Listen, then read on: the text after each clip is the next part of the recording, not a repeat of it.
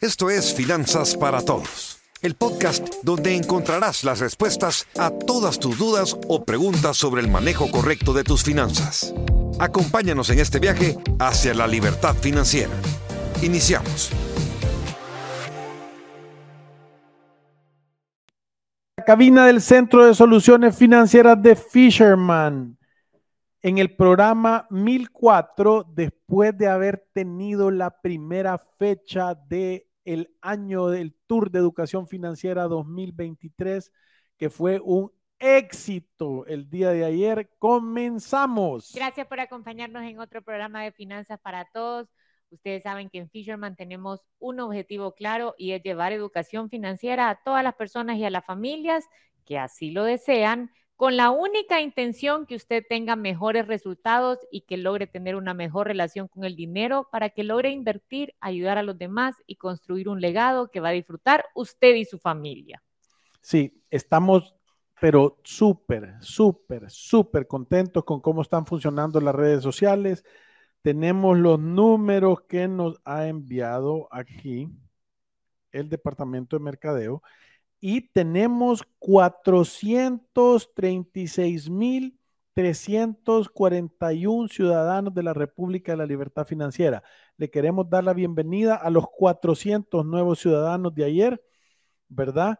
Eh, estamos exactamente 2.665 seguidores que el mismo día hace un mes. Y tenemos 24 millones 765 mil 409 reproducciones en nuestras redes sociales, en Spotify, en podcast y en live streams. O sea, 2 millones 14 mil 886 reproducciones más que el mes pasado. Sí. Qué chivo, ¿verdad? A mí y otra cosa que de verdad que queremos darle las gracias a todas las personas que asistieron ayer a nuestro evento Planifica tu 2023.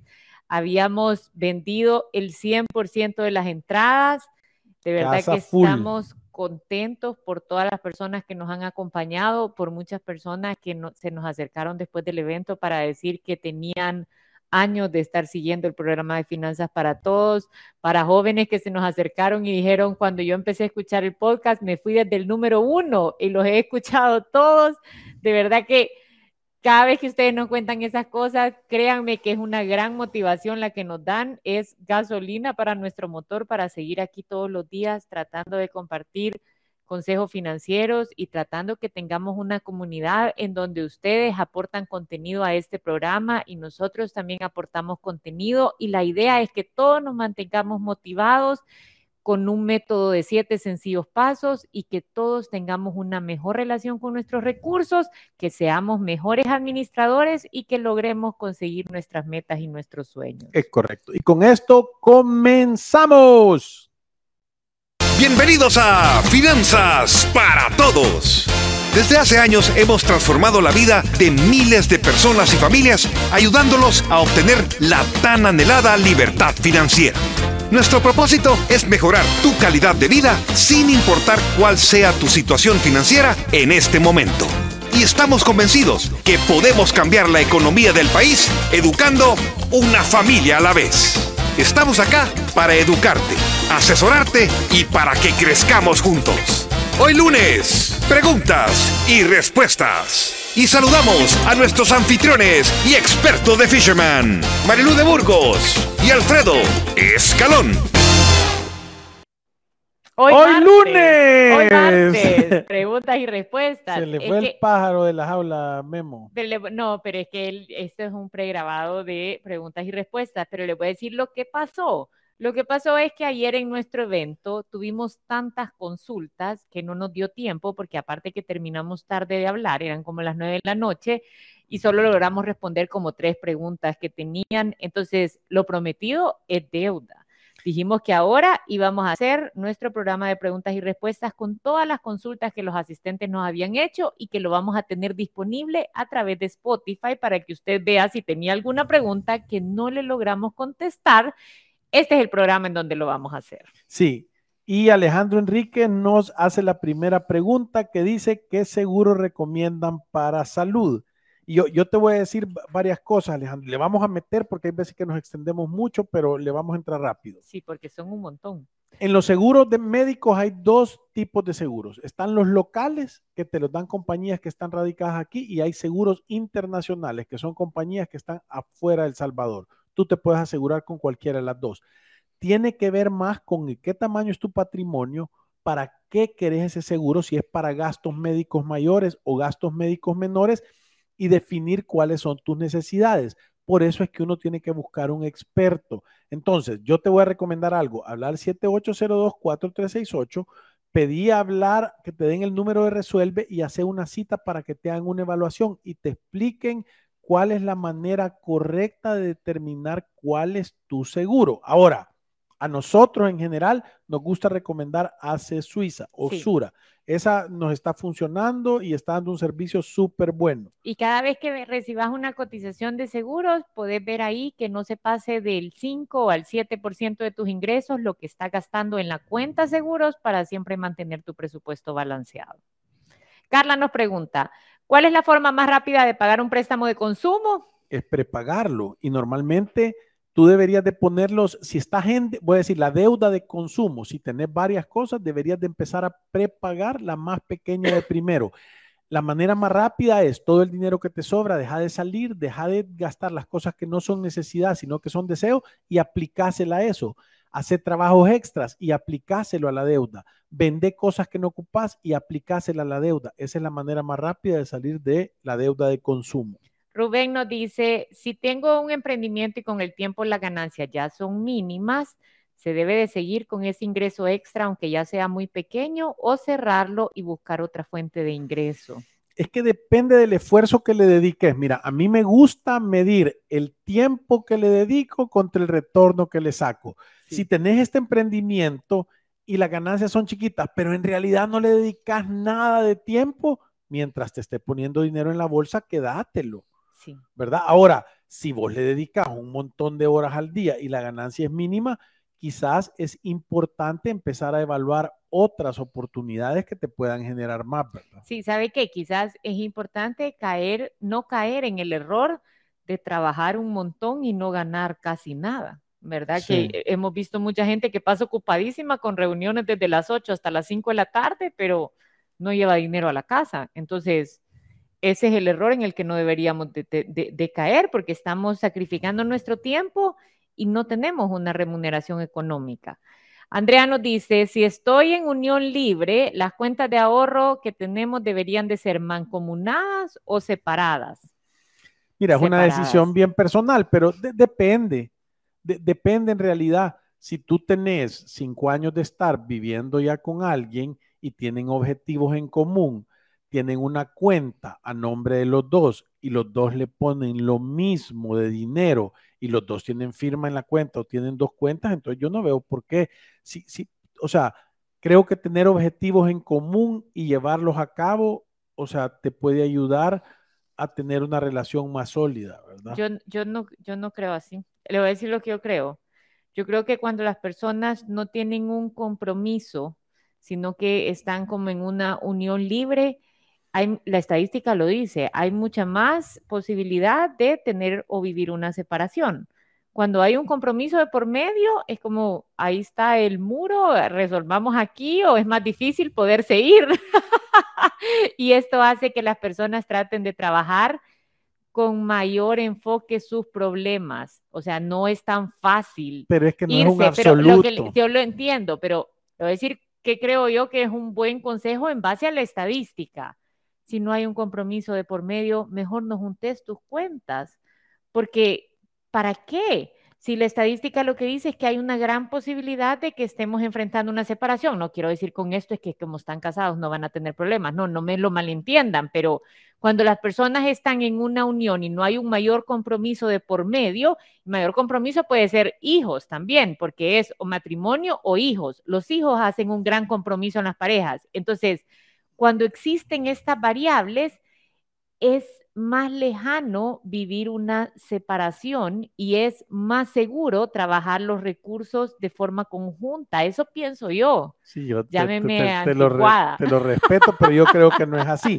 Yo, yo, yo, yo creo que si tú tenés confianza en la persona, estar en una unión libre no te permite tener un proyecto en conjunto. Yo creo que todas las personas tienen que tener una cuenta personal a donde tiene su dinero.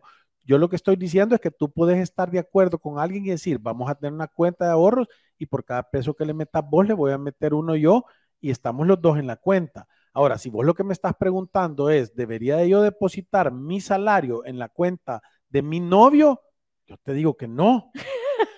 ¿verdad? Entonces, por eso te estoy de acuerdo con eso. Por eso te digo, es, depende de la situación que tú estés viviendo. Creo que tu estatus no define eso. Creo que es la confianza y la relación que tú tenés con la persona. Si tú te imaginas ahorita, yo voy a poner en un dinero en una cuenta que tengamos mancomunada con mi pareja y eso no me va a dejar dormir, ya te digo, no lo hagas Ahora, si vos decís, no, hombre, yo lo pudiera dejárselo, ya se lo dejo todo y es ordenado, me da cuentas, me pregunta y te, deja dormir tranquilo, dale, vea. Pero la estadística dice que hay una gran posibilidad de separarse. No, yo lo, yo lo entiendo, pero lo que te estoy queriendo decir es que eh, es, una decisión bien personal. Yo sí creyera que, que tú podés empezar a dar esos pasos, porque también si no confías nunca, ¿cómo va a avanzar la relación también? Es que, es que ya estás mandando un mensaje de no, esto no va a funcionar, ¿verdad? O quizás está mandando un mensaje de tenemos que comprometernos aún más para que. Pero tú crees que. tú, pero, tú crees de verdad que eso lo va a detener. ¿El qué va a detener? Que se quiera ir. Ah, no, Dios, no. no te detienen nada. Bueno, está bien. Pasemos a la siguiente mejor. Sí, Berenice. Berenice dice, fondos indexados. Ayer estuvimos hablando de fondos indexados. Em, y, yo lo estaba diciendo eh, y le voy a decir el contexto para que entiendan por qué, porque estábamos hablando de eh, derivados. de mercado de valores y empezaron a preguntar de derivados y a dónde invertir y empezamos a hablar de cómo si yo no tengo experiencia como inversor, no debería de hacer cosas que no entienda y no debería de tomar riesgos que no conozco. Este es un consejo que no lo dimos nosotros, sino que Warren Buffett lo da. Dice, si tú no tenés mayor conocimiento del mercado de valores, invertí mejor en fondos indexados. ¿Por qué? Porque ahí vas a lograr conseguir el promedio del mercado. Si logra un 7 o un 8% anualizado y tú estás metiendo tu dinero ahí, posiblemente ese es el resultado que vas a ver. Sí. Sí, ahora, ¿qué son los índices? Un poco más. Los índices lo que son son eh, definiciones de estructura. Suponete está el Dow Jones o el, o el Nasdaq o el o el S&P 500 o el S&P 500, el, Standard Poor's 500 son las 500 empresas más grandes de la economía de Estados Unidos. Entonces, cuando tú estás invirtiendo en ese índice, lo que te dice es que tú estás invirtiendo un poquito en cada una de esas empresas. Entonces, te va a ir tan bien como crecen las 500 empresas más grandes de Estados Unidos, ¿verdad? Eh, eh, y tú puedes invertir en diferentes tipos de índices. Hay empresas que son industriales, hay índices de tecnología, hay índices de lo que sea, hay un montón de cosas, ¿verdad? Entonces, creo que tú tenés que ver qué es lo que querés, cuál ha sido el crecimiento y seguir ese índice si vos no vas a estar activamente estudiando y buscando oportunidades y estudiando que sean una buena oportunidad. Nelson dice, ¿cómo puedo invertir el dinero de mi jubilación? Nelson, yo, yo creo que si tú ya tenés dinero de tu jubilación y lo que tú vas a necesitar es una renta fija para vivir, lo primero que tú tenés que buscar son productos de renta fija, es decir, productos que te den retornos todos los meses. Yo te recomendaría, porque son cosas bien particulares, que hagas una cita al 7802-4368 y que vengas a hacer una hora de consulta para hacer un plan claro porque, en primer lugar, vas a definir el producto de acuerdo a tu necesidad. Si tú lo que necesitas son 500 pesos y tenés 100 mil dólares, entonces puedes agarrar algo de bien bajo riesgo, ¿verdad? que te dé un retorno. Va a ser fácil cumplirlo. Ahora, si tú necesitas 5 mil dólares al mes y tenés 100 mil pesos, va a ser, o sea, tenés que, tenés que, te vas a tener que rebuscar o tal vez no lo vas a poder lograr solo con eso, ¿verdad? Entonces es importante tener esa claridad. Y, y saben que otra cosa importante, cómo invertir el dinero de mi jubilación. Cuando ya estás em, en tu jubilación, tenés que buscar escenarios conservadores. No querés jugar a alto riesgo o estar especulando con el dinero de tu jubilación. Este dinero que deberías de tener en renta fija, en cosas con buena calificación, que tienen baja volatilidad, para que logres mantener ese dinero porque es con el que se supone que te vas a mantener cuando ya dejes de trabajar.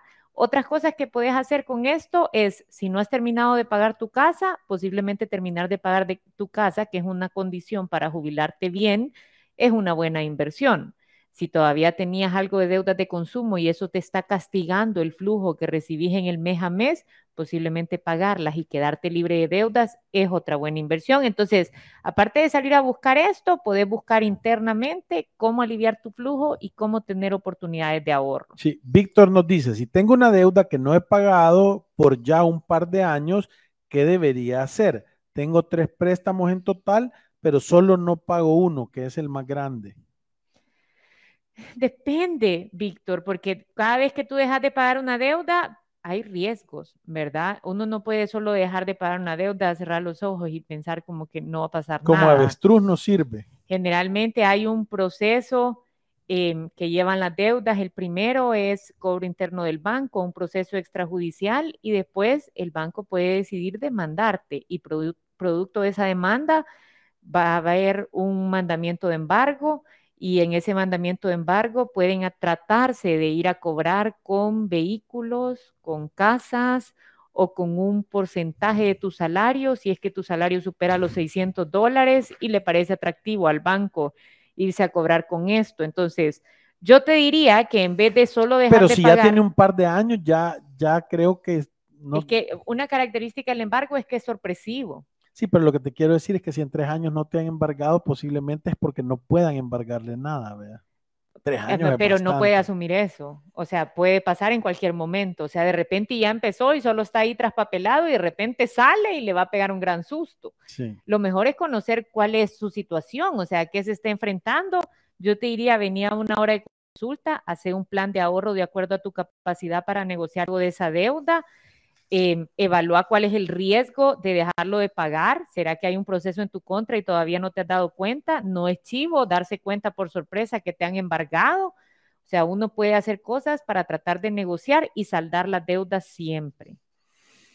Pamela. Este mes yo tuve ingresos adicionales y lo que hice con eso fue comprar el regalo de cumpleaños de toda mi familia. Gasté menos de mis ingresos. ¿Fue buena decisión? Uy, te, voy a hacer varias preguntas. ¿Tenés un fondo de emergencia? ¿Sí o no? ¿Tenés la provisión de tus gastos? ¿Sí o no?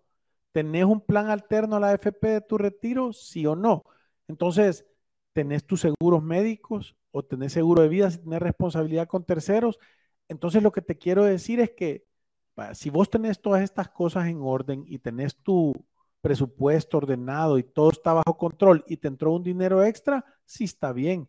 Pero si no tenés esas cosas, hay un desorden en las prioridades, ¿verdad? Entonces creo que tal vez no, si no tenés esas cosas, no es una buena decisión, porque tarde o temprano vas a tener esas necesidades y casi que les vas a ir a querer pedir el regalo de regreso. Sí, solo porque haya gastado en esta ocasión menos de sus ingresos no significa que es una buena decisión. Rebeca nos dice, si se pretende pagar las deudas de la más pequeña a la más grande, se descuidan las deudas grandes y estas van creciendo, ¿cómo se evita que eso pueda suceder? Mira, eh... es que no es así, Rebeca. Cuando nosotros recomendamos el método bola de nieve, lo que estamos haciendo es decirte, gasta menos de lo que ganas. Mantenete pagando todo y, dale. Mantenete pagando todo y le vas a poner el dinero extra que logras salvar en el mes a mes a la deuda más pequeña. No es que estás descuidando y dejando de pagar las demás. Si el flujo todavía te alcanza, tú te mantienes al día con todas tus obligaciones y te enfocas en matar la deuda más pequeña para liberar flujo y eso va siendo una bola de nieve, porque el siguiente crédito lo puedes atacar aún con más fuerza, porque la cuota que antes estabas pagando a la deuda chiquita, hoy te queda en la bolsa y el prepago se vuelve más representativo. Sí, aquí se confunde dos cosas. Uno es, yo le puedo seguir haciendo frente a mis deudas, pero las quiero prepagar. Y la otra es, ya no puedo, ¿verdad? Entonces tú estás hablando para hacer el plan bola de nieve, es que tú sí podés y solo vas a definir que los recursos que te sobran en ciertas cosas se los vas a tirar a la deuda más pequeña. Sí. En el otro caso es si yo tengo que hacer un plan para tirar el paracaídas y decir voy a dejar de pagar y voy a hacer una estrategia diferente para ir a negociar con los bancos. Jonathan nos pregunta opciones de inversión en el mercado para poder empezar joven. Hey, les quiero contar algo espectacular. Confía ha sacado un segundo plan de inversión que se llama Proyecta Life.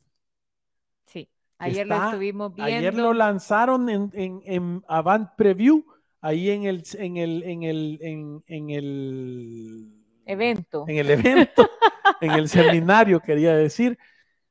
Eh, y de verdad está chivísimo porque lo puedes abrir con 100 dólares, es la apertura inicial, le puedes aumentar en montos de 20, o sea que es chiquito, y tiene el mismo beneficio fiscal de tener el ahorro del 10% de tu renta imponible, siempre que lo dejes 5 años. Y es de renta fija, quiere decir que va a haber una variación más pequeña entre el 4 y el 5%, nos explicaron. No lo conocemos a cabalidad, pero de verdad yo lo voy a abrir ahora. De verdad, porque es una cosa, está chiva para estarle poniendo dinero todos los meses ahí. El perfil del inversionista es más conservador de Proyecta 5 Plus, por ende, el retorno que se puede conseguir es un poco más bajo, con menos volatilidad, con menos retorno, pero más seguro. Yo sé que hay muchas personas que han escuchado en este programa de Proyecta 5 Plus y no les gusta que varió mucho el precio porque el mercado de valores estuvo deprimido. Em, el año pasado y este puede ser un producto alterno en donde voy a tener menos volatilidad, voy a estar logrando un rendimiento de alrededor del 4% y si soy un empleado o un profesional independiente, tengo el gran beneficio fiscal de ahorrarme hasta un 10% de mi renta imponible. Sí, que ahí ya se, vuelve espectacular. Es que ahí mejora el retorno un montón. Pedro nos dice, ¿es recomendable adquirir una deuda así? Vaya, número uno, si alguien te pero y no te cobra intereses, te está regalando el uso de ese dinero, ¿verdad? Eso normalmente pasa con un familiar que te digan, yo te voy a prestar dinero, no me pagues intereses, ¿verdad? Afuera no hay ese tipo de ofertas. Las tarjetas de crédito te dicen, te voy a dar eh, cinco cuotas sin intereses, pero eso está estadísticamente comprobado que la mayoría de gente no las paga, entonces terminan cayendo en deuda y pagan intereses. O sea, es como que te presten unos tenis para correr con, eh, con, con la suela de cáscara de plátanos, con la idea de que te vas a caer. Sí, mira, a nosotros, a ver, no tiene nada de malo si tú tenés un presupuesto balanceado, tenés la capacidad de pagar una deuda y está a tasa cero porque no te están cobrando intereses. Hay personas que siempre han, siempre han defendido esta forma de hacerse de las cosas. A nosotros no nos gusta porque es una apuesta del banco de subir los saldos que pagas en tus tarjetas, de complicarte un poquito con el flujo, porque saben que si tú no la puedes pagar de contado, entonces van a empezar a cobrar intereses. Fíjate que cuando yo trabajaba en el banco me di cuenta de esto de primera mano, porque cuando era el pago del el impuesto sobre la renta, el banco tiraba una promoción y decía, lo puedes poner a seis meses sin intereses. Y en realidad el banco no gana nada de estarte dando esa facilidad, pero sí gana mucho porque la mayoría de las personas no logra pagar los seis meses en la fecha que ha establecido y eventualmente termina ocupando el financiamiento y ahí estás pagando tasas del 27%, 40%, 60%, depende de la tarjeta que tengas. Entonces, si tú lo sabes usar, sos una excepción. Yo no creo que puedes hacer tu plan financiero en base a la excepción, tú deberías de hacer tus planes financieros en base a la regla.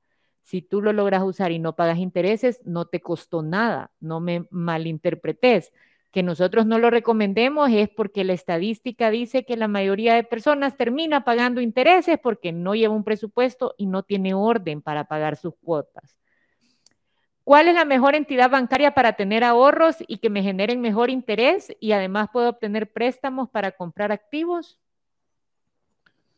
¿Cuál es la mejor manera. ¿Cuál es la mejor entidad bancaria para tener ahorros que me generen mejor interés y además puedo obtener préstamos para comprar activos? Yo, yo, creo que depende de, tu perfil y de las garantías y de los plazos que pongas. Yo, si fuera a hacer eso, son dos cosas. La número uno, la número uno, creo súper importante que, que tú vayas afuera y compares las ofertas de todos. Eso es la primera.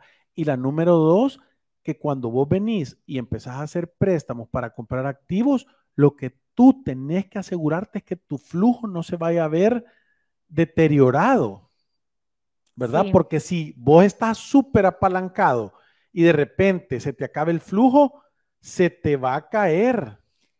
Ahora le voy a decir que la oferta es, es bien competitiva allá afuera, o sea, si tú vas a ver las tasas de los préstamos hipotecarios, em, casi todos andan por los mismos rangos, eh, tirando ofertas eh, competitivas uno entre otro. Entonces, en realidad tú puedes ir con el que te sientas bien.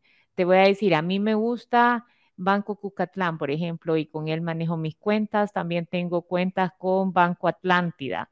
Con ningún otro tengo cuentas, entonces como que tampoco te los podría recomendar. Ahora, he visto en todos los bancos hacer cosas que a mi criterio, no a mi criterio, que en realidad no se tienen que hacer, que son prácticas abusivas que deberían de medirse en el tema de cobros, en el tema de deudas.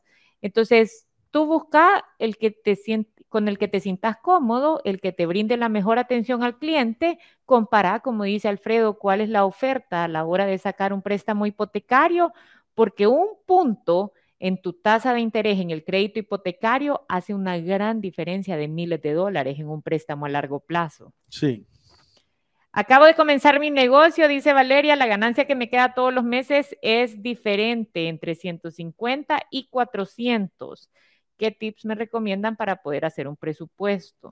tenés que hacer un promedio. Los presupuestos se hacen con el promedio de tus ingresos menos el 10%, ¿verdad? Porque de esa manera eh, tú, tú podés eh, eh, asegurarte que vas a gastar menos de lo que ganas. Ahora, si estás ganando entre 150 y 400, es difícil hacer un presupuesto digno para ti con ese ingreso. pero de repente, eso le iba a decir, que de repente puede ser que esto sea un ingreso adicional que va empezando y que eventualmente va a crecer. Pero con ese rango de ingreso difícil cubrir el 100% de las cuentas. Podés hacer un presupuesto bastante limitado con las ganancias que estás teniendo. Carolina dice, ¿funciona el método de sobres? ¿Se puede ahorrar por medio de este método aún sin ganar intereses o solo sirve para guardar el efectivo y pagar cuentas? A, a, mí me gusta más decirte que el método de sobres sirve para guardar el efectivo y no pasarte en el pago de las cuentas. Porque si te está sobrando dinero, lo ideal es ponerlo en un lugar a donde te estén dando algún tipo de ingreso, ¿verdad? Berenice nos dice, muchas gracias por contestar las dudas de ayer, estimados. Muy importante la atención que nos ponen y su diligencia en responder. Gracias, Berenice. Tony nos dice, excelente ponencia la de anoche. Gracias por invitarme. Me sirvió mucho para reforzar mis conocimientos de finanzas personales. Muy buen cóctel, sobre todo las cervezas. Sí, buenísimo. gracias, Tony, por habernos acompañado. Alex dice, Buenas tardes, tengo una pregunta.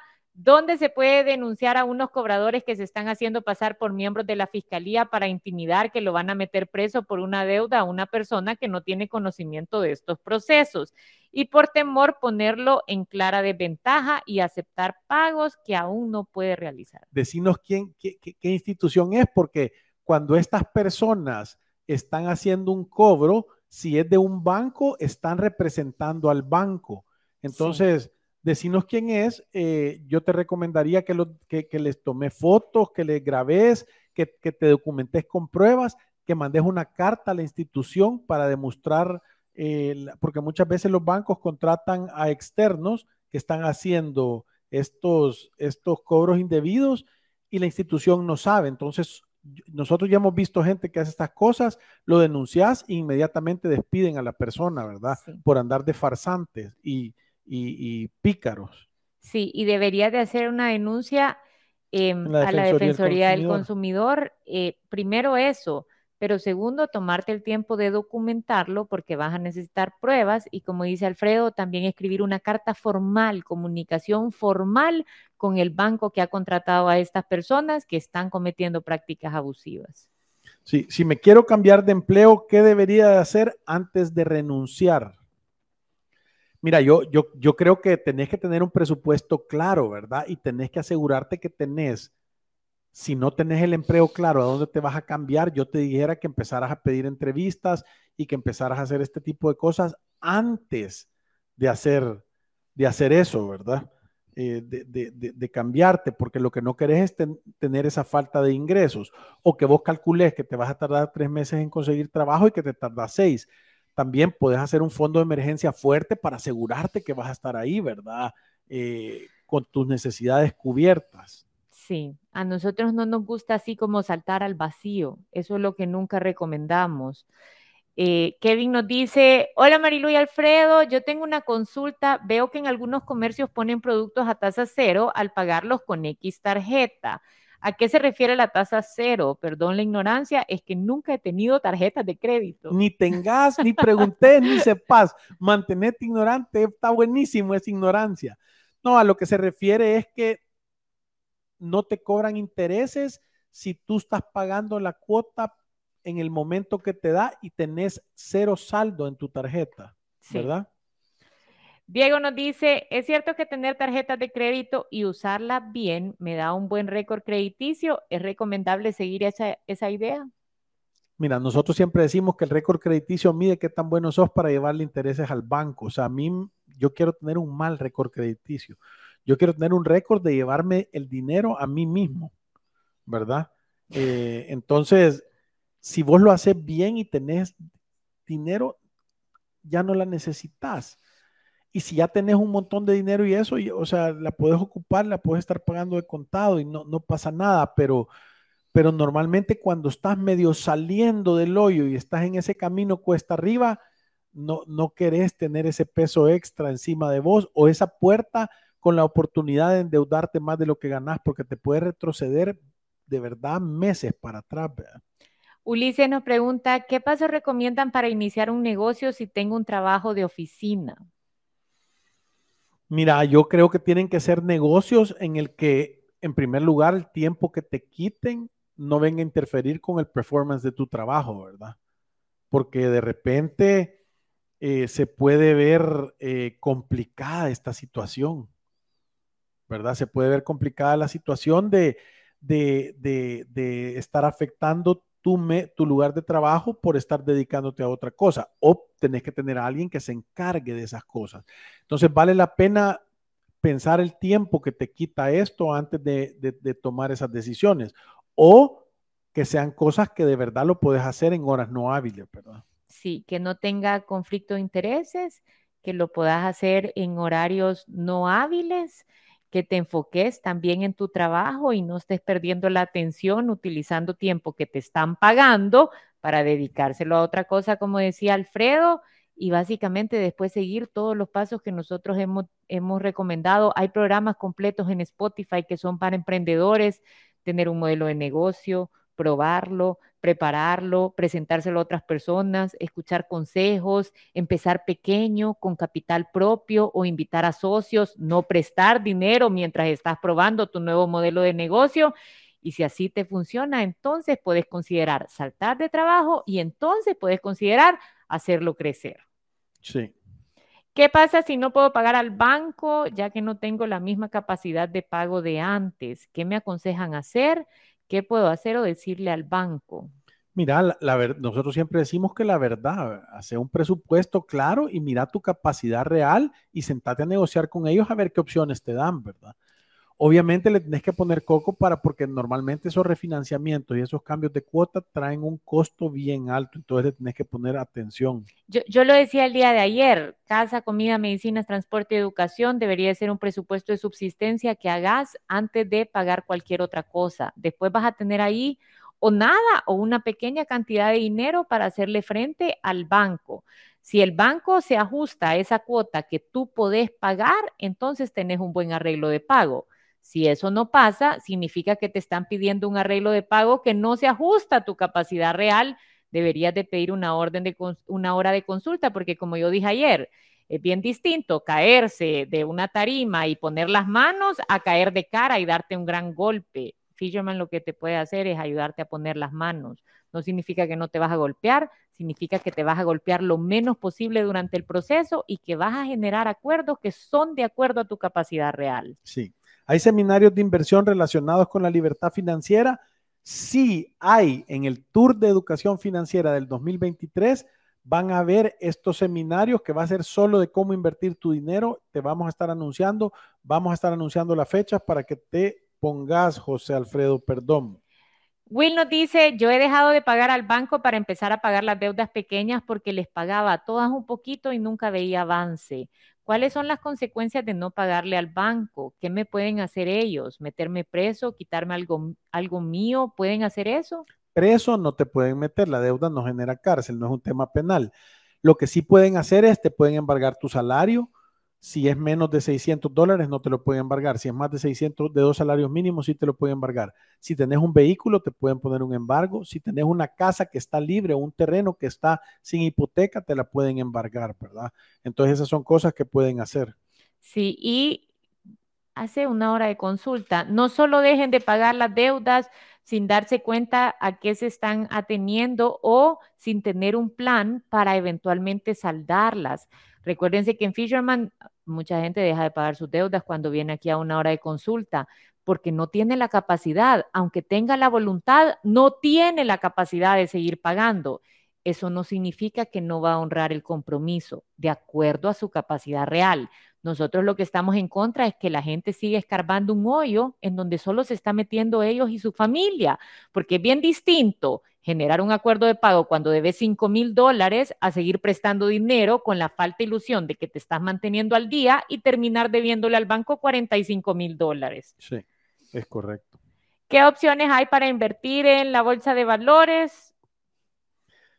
Mira, localmente puedes ir a cualquier casa corredora de bolsa para invertir en la bolsa local de El Salvador para que te digan cuáles son las opciones. Algunas casas corredoras de aquí sé que tienen opciones de, tienen algunas eh, acciones autorizadas afuera, ¿verdad? Sí. Eh, y después de eso podés buscar, siempre hemos dicho nosotros, no lo hemos hecho y creo que deberíamos de hacerlo, pero creo que hay un par de apps que te pueden ayudar, como eToro era una que tengo en la cabeza.